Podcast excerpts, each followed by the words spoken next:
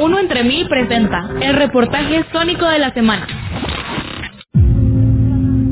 La búsqueda de mejores condiciones de vida es prácticamente una constante para entender el fenómeno de la migración. Como ya hemos explicado, sus causas son complejas y el impacto social y económico es más que evidente.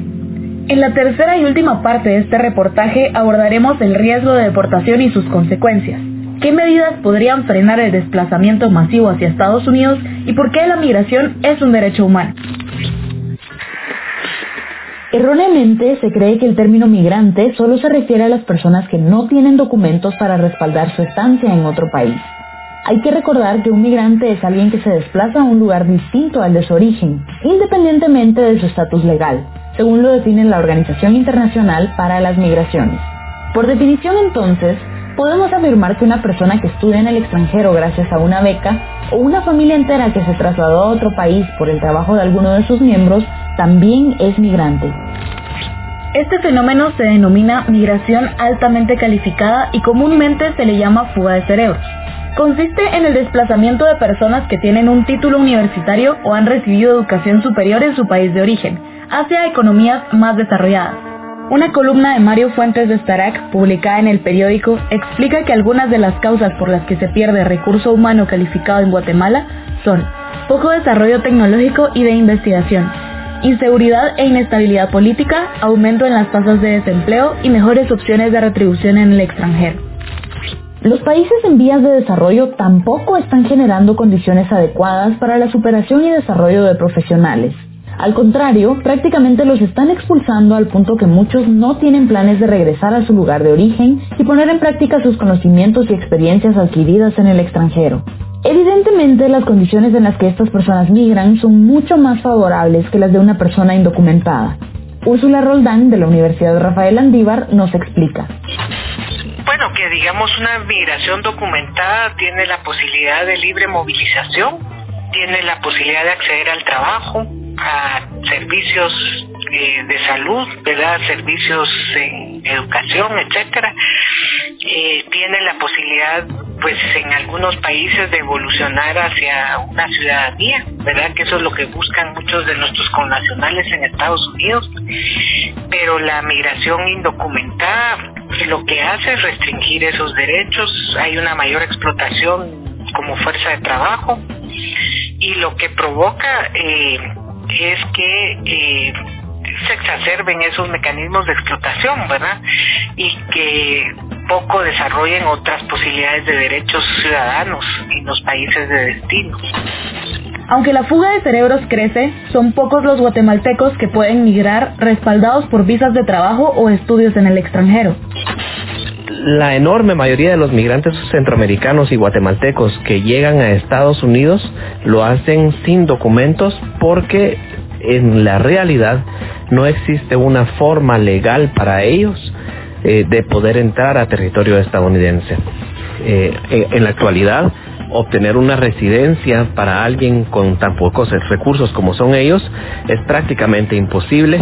El gobierno de Guatemala no ha gestionado con el gobierno de Estados Unidos eh, visas temporales de trabajo tampoco y cada día se reducen las formas de poder obtener las formas humanitarias de residencia legal, que podrían ser buscar un estatuto que se llama de refugio o obtener un asilo.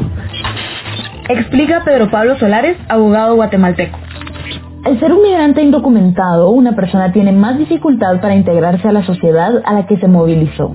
No solo tiene menos posibilidades de gozar de derechos ciudadanos, que incluyen acceso a servicios de salud y educación, sino que está en constante riesgo de ser deportado. La deportación es un proceso de remoción o expulsión de los Estados Unidos de un extranjero que no cumple las leyes de dicho país, según explica el sitio web del gobierno estadounidense. Una persona puede ser detenida y deportada si ingresó a ese país de manera irregular y si desobedeció los permisos o condiciones para estar en ese territorio. Bueno, realmente no es la misma situación para cada una de las personas que son capturadas en Estados Unidos sin una residencia legal o sin un documento para vivir ahí legalmente. Depende de muchas circunstancias la forma como vaya a ser tratado y la forma como se vaya a iniciar el proceso. Eh, depende de dónde vive, depende de la razón por la cual fue capturado, si fue capturado por estar cometiendo alguna ilegalidad o si simplemente fue capturado, por ejemplo, manejando su vehículo sin licencia. Eh, va a depender también de si tiene un récord criminal, si tiene un buen antecedente, si tiene familia viviendo allá, si tiene abogado o no, es un hecho determinante para poder eh, ver si se va a expulsar a la persona inmediatamente o si el abogado lo logra ir retrasando. Al final de cuentas, la mayoría de las personas que son capturados en Estados Unidos y que no tienen documentos de identificación para vivir ahí legalmente, empiezan un proceso de deportación que puede durar bastante tiempo si estas personas ya tienen algún tiempo de estar viviendo en Estados Unidos. Pero si recién acaban de llegar o están cruzando la frontera, pues entonces la enorme mayoría son expulsados en un proceso de deportación que dura menos de tres meses y que constituye más del 90% de las personas que ingresan a Estados Unidos deportadas. Es decir, las personas que están entrando al país deportadas, en su enorme mayoría, son personas que estaban intentando llegar a Estados Unidos y fueron capturados en frontera. Casa del Migrante Guatemala es una institución fundada por una orden religiosa que tiene como misión brindar ayuda humanitaria a las poblaciones en desplazamiento. Ofrecen refugio y alimento a los migrantes en tránsito, apoyo psicológico, atención médica y asistencia legal a las personas deportadas. Roxana Palma, encargada del acompañamiento a deportados, explica que la labor empieza desde la sede de la Fuerza Aérea Guatemalteca. Cuando las personas vienen aquí a Guatemala, pues algunas desconocen que están en Guatemala, piensan que como la estando en Estados Unidos los mandan de cierto tipo de detención a otro tipo de detención y los mandan de un lugar a otro y nunca les avisan cómo cómo están eh, o a dónde van, esta no es la excepción, ¿verdad? Cuando salen de, del centro de detención de Estados Unidos, solo les dicen que van a tomar un vuelo y no saben si van a ser trasladados directamente a Guatemala o a otro tipo de o otro, o otro centro de detención. Entonces es por eso que eh, a la hora de estar ahí y vienen los vuelos, algunas personas están desorientadas, desubicadas en tiempo y espacio. El regreso a Guatemala tiene diferentes matices para un deportado o una deportada. Muchos son originarios de comunidades muy lejanas en el interior del país y no conocen la ciudad capital. Por lo tanto, ni siquiera saben a dónde ir o cómo movilizarse al recién volver. Si se trata de personas que han vivido en Estados Unidos durante varios años o que emigraron aún siendo niños, probablemente al regresar no encuentren familiares o amigos en Guatemala que puedan brindarles apoyo. Algunos incluso pueden tener dificultad para expresarse en español. La gran mayoría vuelve a una situación de desempleo y deudas bastante crítica, algunos con el agravante de que para poder pagarle a un coyote que los llevara a Estados Unidos ya han vendido todo lo que tenían. La enorme mayoría de los migrantes que regresan deportados regresan a los municipios más pobres del país. Entonces la realidad que les espera al llegar a sus casas es la realidad más pobre de uno de los países más pobres de la región. Uno de los grandes inconvenientes de la migración en los últimos años es que se ha convertido en algo forzoso. Los migrantes prácticamente huyen de sus países porque no pueden optar a mejores condiciones de vida. Los gobiernos no han tenido la capacidad de controlar el desplazamiento masivo de su población, y aunque de momento las remesas son un gran aliciente para la economía, los problemas que originan la necesidad de emigrar no se han resuelto. Úrsula Roldán propone que la migración no debería ser forzada y comparte posibles vías para controlar la masividad de este fenómeno. Hay que generar mejores niveles de empleo, equilibrar el tema salarial y cumplir con otras satisfacción de necesidades como salud, como educación, como seguridad, ¿verdad? Entonces, si creamos mejores condiciones, la gente difícilmente todos se van a querer ir, ¿verdad? Eh, y también un mayor equilibrio a nivel de región. Eso es lo que estamos buscando. Lastimosamente, hasta que estos temas no sean una prioridad para las autoridades centroamericanas y se tomen medidas certeras al respecto, la migración forzada, con todos sus riesgos, difícilmente se detendrá.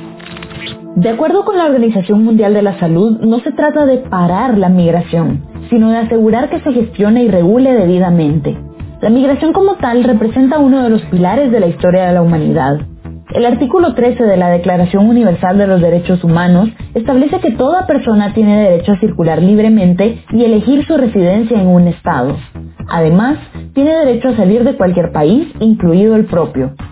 En el 2003 entró en vigencia la Convención de las Naciones Unidas sobre los Derechos de los Migrantes, que busca un trato igualitario y las mismas condiciones para migrantes y nacionales, y que sobre todas las cosas se respeten sus derechos humanos fundamentales.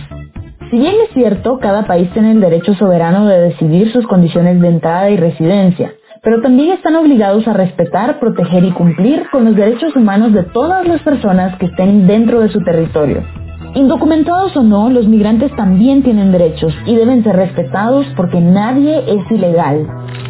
En una situación precaria, la lógica y el instinto de supervivencia del ser humano le obliga a moverse. Una persona con voluntad de superación busca otros horizontes nuevas oportunidades. La esperanza de un futuro mejor nos hace tomar riesgos aún si implica poner en peligro la propia vida.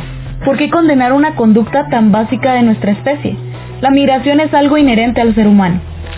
Antes de juzgar, vale la pena tomarse un momento para analizar todos los ángulos de la migración y recordar que no es algo ajeno a nosotros y nuestras familias. Todos queremos construir un mejor futuro en condiciones de vida dignas, con servicios de salud y educación de calidad, acceso a un trabajo remunerado adecuadamente, una vivienda en buen estado y la garantía de que se respeten nuestros derechos. ¿Por qué tendría que ser distinto para un migrante?